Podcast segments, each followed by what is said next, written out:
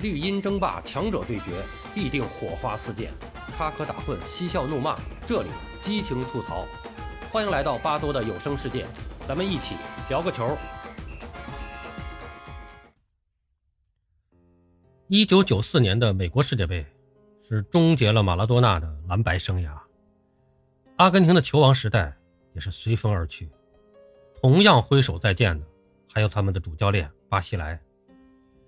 回国之后，阿根廷足协宣布巴西莱下课，取而代之的是1978年世界杯冠军队长帕萨雷拉。时年41岁的帕萨雷拉在阿根廷国内是声望极高，堪称阿根廷足坛仅次于马拉多纳和肯佩斯的三号人物。同样的，这位功勋老队长也是一个极富个性的人，他脾气火爆，铁腕治军。他跟巴西莱的足球哲学是一脉相承。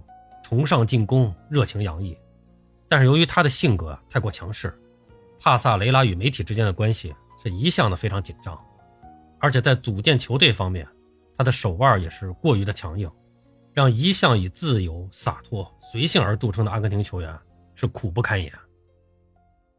虽然马拉多纳的时代已经成为过去式，但阿根廷足球仍然是人才济济，在各个位置上优秀球员是不断的涌现。他们的综合实力也是丝毫不弱于任何一支世界豪强。巴蒂斯图塔在佛罗伦萨是大杀四方，而雷东多呢是在皇马风光无限，还有阿尔特加是公认的马拉多纳的接班人，还有萨内蒂和西蒙尼在国米都是各自位置上的绝对主力。此外呢，还有年轻一辈中的贝隆、克里斯波也是异军突起。总之，帕萨雷拉接管的是一支正处在上升期的球队。尽管暂时是没有绝对领袖，但只要调教到位，这届阿根廷队在世界杯上取得佳绩应该是问题不大的。但是帕萨雷拉的铁腕治军风格也是让很多的球员颇为不适。帕萨雷拉为了在队中树立权威，首先要求队员是必须剪掉长发，一律都是短发。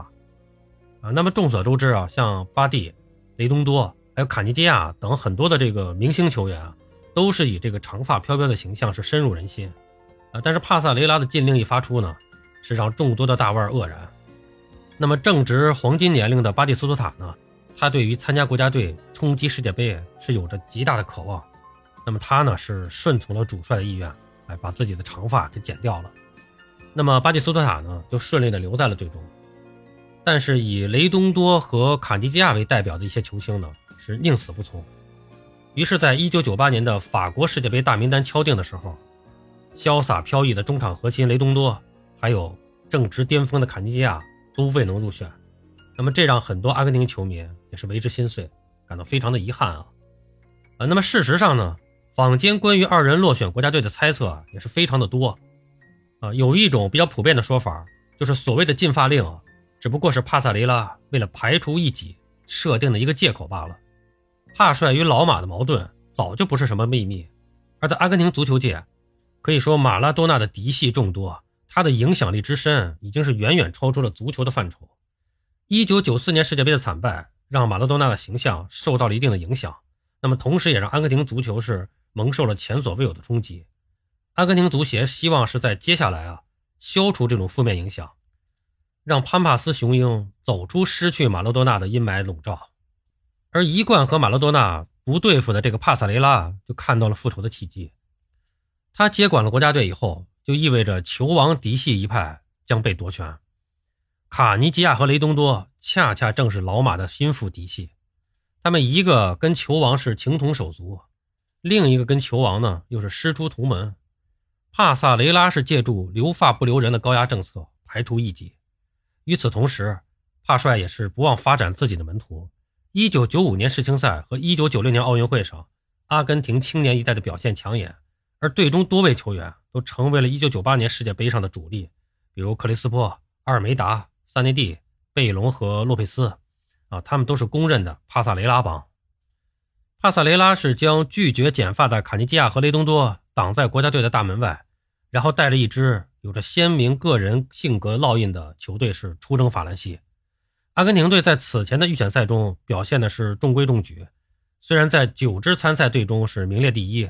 但仅领先巴拉圭队一分，领先哥伦比亚队是两分，啊，这显然是没有办法让阿根廷球迷感到满意，因为他们对这支后球王时代的国家队是寄予厚望的。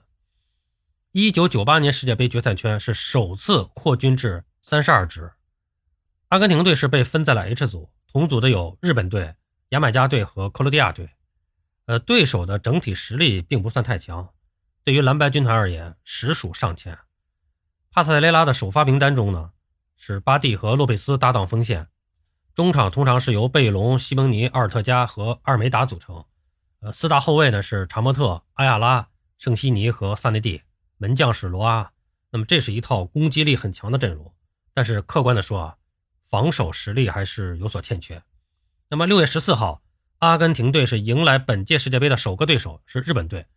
那么在比赛中呢，是凭借巴蒂斯图塔的进球，他们是以一比零哎稳稳的小胜获得开门红。六月二十一号，第二战是面对牙买加队，阿根廷奉献了一场酣畅淋漓的大胜，小毛驴奥尔特加是独中两元。巴蒂呢，则是上演了帽子戏法，成为世界杯历史上第一个连续两届上演帽子戏法的球员。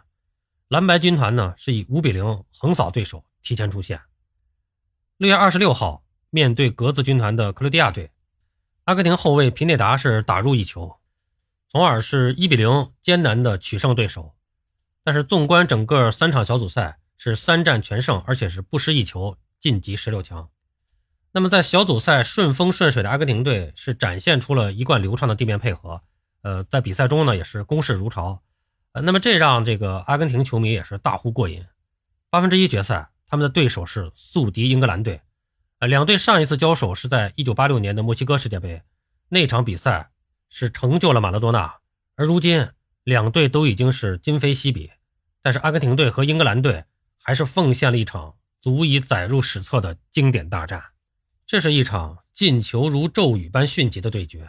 比赛仅仅开场十分钟，两队就各自攻入一球。率先打破僵局的是阿根廷队。第六分钟，西蒙尼在禁区内倒地，主裁判是果断地吹罚了点球，由巴蒂斯图塔是操刀命中。但是仅仅四分钟之后，迈克尔·欧文以其人之道还治其人之身，同样在禁区内摔倒，是博得了一粒点球。阿兰·希勒是一蹴而就。那么实际上，这两记点球的判罚都是具有一定的争议啊。西蒙尼在英格兰门将希曼扑救之前呢，就已经做好了倒地的准备。那么有人说呢，这是一记教科书般的假摔。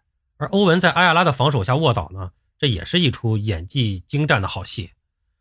呃，英格兰队在扳平比分以后呢，仅仅过了六分钟就完成了反超，进球的还是欧文。年仅十八岁的阳光帅哥，在接到贝克汉姆的后场长传后，是一路长途奔袭，连续甩开了查莫特和奥亚拉的防守。在距离球门前十五米处，用右脚将皮球送入球门左脚，这粒进球是成为了世界杯历史上的一个经典之一啊！而小将欧文也是凭借与阿根廷队一役的出色发挥，赢得了万千球迷的喜爱，并且获得了一个称号叫“追风少年”。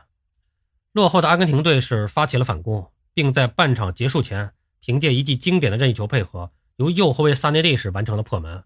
当时是洛佩斯在禁区前沿被坎贝尔放倒。主裁判是判罚了任意球，巴蒂是跑动掩护，贝隆跟进是假设真传，把这个球呢是平推入禁区。萨内蒂从英格兰的人墙后跑出接球，转身射门进球，一气呵成。这个战术配合是心领神会，流畅细腻。那么这一球呢，将阿根廷足球的特点也是完美的展现啊，也成为了世界杯历史上的一个经典。那么两队在上半场呢就合力的打进了四球，这也成为了世界杯历史上。最荡气回肠的上半场，但此后啊，双方是陷入了决裂。呃，但是话题性呢，仍然没有间断。下半场刚刚开始不久，贝克汉姆在一次拼抢中被身后的西蒙尼撞倒。那么恼羞成怒的小贝呢，是趴在地上的时候，隐蔽的用后脚抬起来，哎，撩了一下西蒙尼。但是后者呢，是顺势的连续倒退，然后夸张倒地。那么这一幕呢，正好被身边的这个丹麦籍的主帅啊，绰号长脖鹿的这个。尼尔森，哎，看了个正着。那么他是直接出示了红牌，将英格兰的贝克汉姆是红牌罚下。啊，那么不得不说啊，阿根廷队最后能够获胜啊，两次奉献高水本表演的这个西蒙尼啊，是居功至伟。呃，二比二之后呢，这个双方在余下的时间里是各无建树。这个比赛呢，最后是进入了点球大战。阿根廷队的克雷斯波和英格兰的保罗因斯都是相继的罚丢了球。呃，而英格兰队的球员大卫巴蒂的射门呢，是被阿根廷门将罗阿扑出。呃，蓝白军团呢是惊险的获胜，淘汰对手晋级八强。那么来到了四分之一决赛，阿根廷队是遭遇了荷兰队。哎，这又是一场争议和话题不断的精彩较量。两队自从1978年世界杯决赛之后是首度交手，这一次橙衣军团是迎来了复仇良机。比赛第十二分钟，克鲁伊维特是接博格坎普的传球，一记禁区内的抽射破门。五分钟之后，贝隆出球，洛佩斯是反越位成功，单刀赴会将比分扳平。第七十七分钟，荷兰队的纽曼是累计两张黄牌被罚离场。这个时候，这个比赛实际上已经是这个形势啊，是倒向了阿根廷一边啊，向着阿根廷有利的方向在发展。但是，比赛结束前，奥尔特加的一个不冷静的行为让阿根廷人付出了代价。他在禁区内跟范德萨发生了争执，结果起身后呢，用头去顶范德萨的下巴。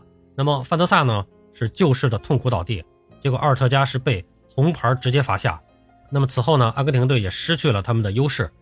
那么比赛进行到了第九十分钟，荷兰队的弗兰克德波尔是六十米精妙长传，把球交给了禁区右侧的博格坎普。冰王子是高难度的停球回扣，摆脱阿亚拉的防守之后，用右脚的外脚背一脚撩射，将球送入了罗阿把守的球门。这个时候，阿根廷人是彻底崩溃。橙衣军团则是成功的复仇晋级。帕萨雷拉作为教练的首次世界杯止步八强，这并不能让阿根廷足协和球迷满意。梦碎法兰西以后，帕萨雷拉在同年年底时宣告下课，继任者是有着“疯子”之称的贝尔萨。从小组赛高歌猛进到淘汰赛磕磕绊绊，阿根廷队让世人看到了他们后球王时代的迷离与彷徨。他们虽然星光璀璨。但中兴之路尚需时日。好了，朋友们，今天咱们就聊到这儿，感谢您的收听。您有什么想和巴多交流的，咱们评论区见。欢迎收听、订阅、评论、转发。